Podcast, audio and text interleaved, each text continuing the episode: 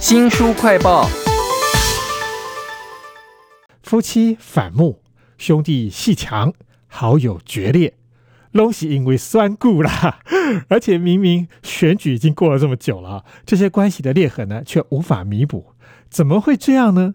为您介绍美国心理治疗师所写的一本书，在家不要谈政治，请到的是时报出版的许月志，月志你好。嗨，主持人好。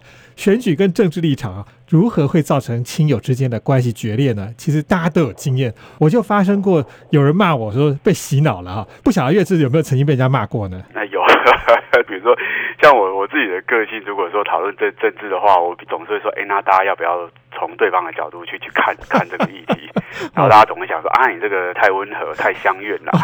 这样还好，我觉得被骂有时候会骂到整个人的自尊全部都没了，那么严重哈。这本书叫做《在家不要谈政治》啊，一个例子好夸张，就是在赖的群组里头呢，有人只要传一个讽刺某个政治人物的长辈图，另外一边的好友马上就会翻脸。在美国其实也有同样刺激的例子哦。这个例子就就在谈说有有一对闺蜜。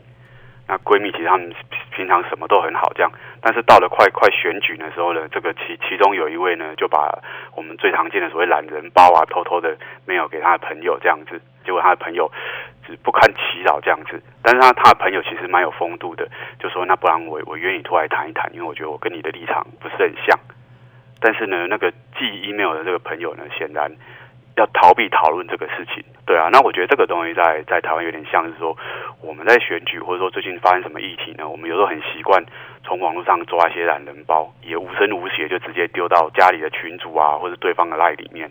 尤其是没有先问过他的意见，就直接寄给他，这其实不太礼貌。那书里面还有很多很夸张的例子，例如说不准她的老公去看某一家电视台。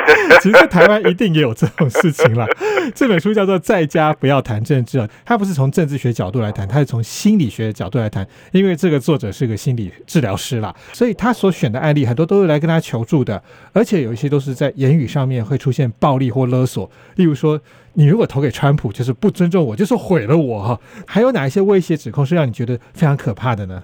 这个比较特别例子是婆婆跟媳妇感情非常好这样子，那因为婆婆是比较保守派的，但是呢有一天她发现，哎，婆婆是投给川普的，她突然心里觉得啊，我跟婆婆婆的关系呢，好像沾污了一个阴影这样子，然后就跟婆婆说：“婆婆，你这么好的人，你怎么可以投给川普呢？”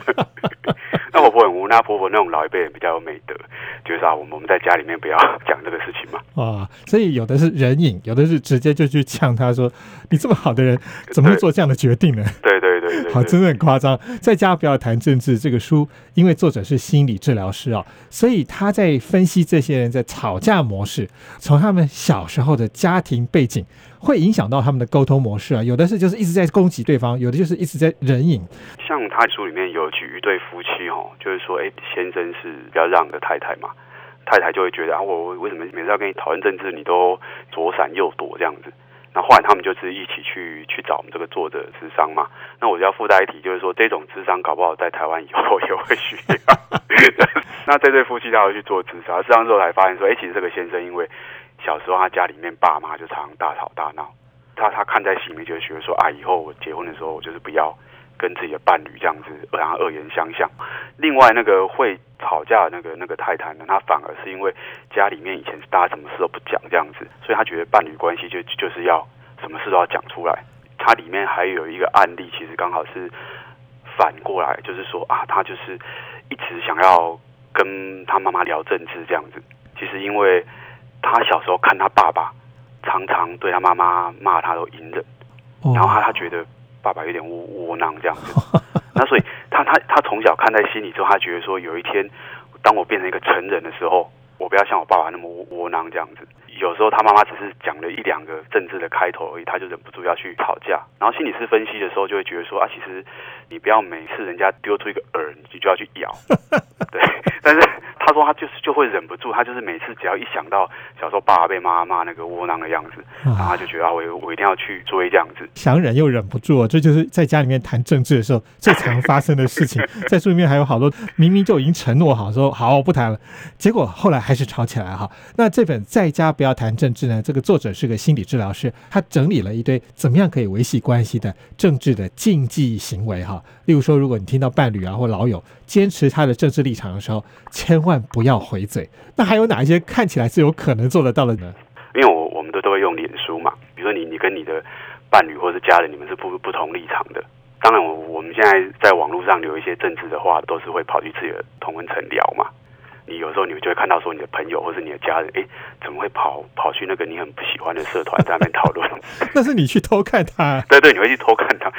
哇，怎么他在那个社团里面讲话的样子跟你平常的认识的他不太一样？然后你你你去偷偷看他之后，你就会忍忍不住说，哎，你昨天是不是在那个什么某某粉粉丝页讲了什么话这样子？这个其实，在战案书里面，其实谈到的是一个大忌，但是你要尊重他有他去他同温层取暖或是讨论事情的自由这样子，嗯，然后不要把它当做思想检查一样，说，哎，你怎么，我你怎么在那边讲那个话，或你怎么在那边骂哪个政治人物这样子？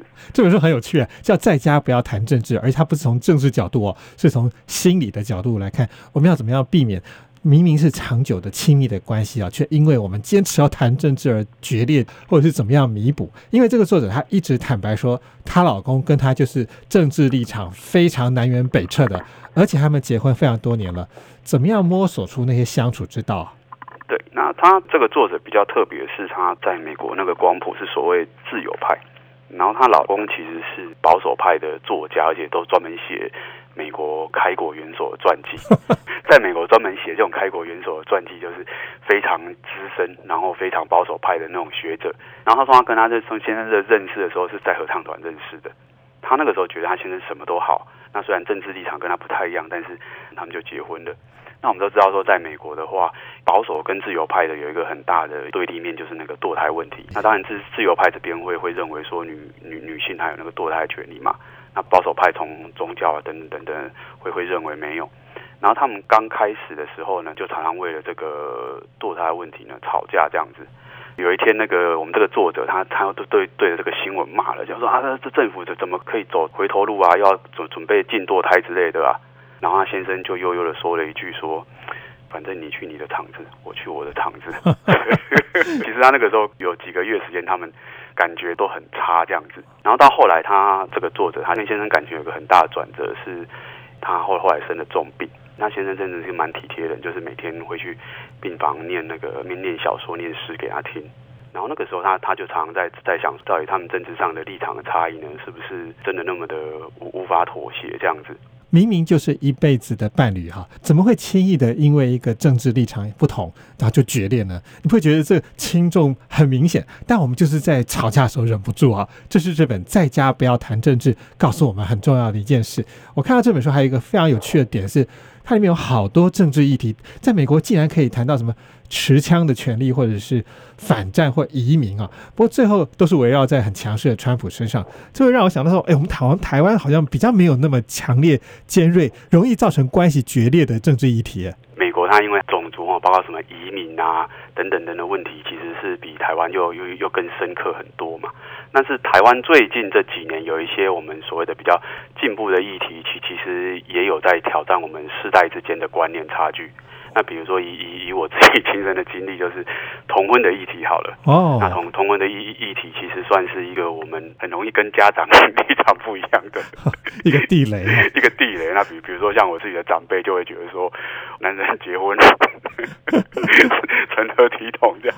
哇，所以就是要要不然就是不要谈，要不然就是想要谈的时候呢，彼此之间要有一个妥协。然后你去你的场子，我去我的场子，对之类的啊。这本书叫做《在家不要谈政治》啊，非常有。有趣的一本书，而且我相信，总是几年之间就要好几次选举，一定会有关系决裂的时候，要怎么样对待呢？来看看这本书吧。非常谢谢时报出版的许月志来为我们介绍这本书，在家不要谈政治。谢谢月志。好，谢谢主持人。听众朋友，如果想要重复的收听我们的节目，或者说呢，您只听到了一半，想要补足的话，我们在脸书、YouTube、Spotify、Podcast 都有新书快报，欢迎您下载 APP 订阅频道。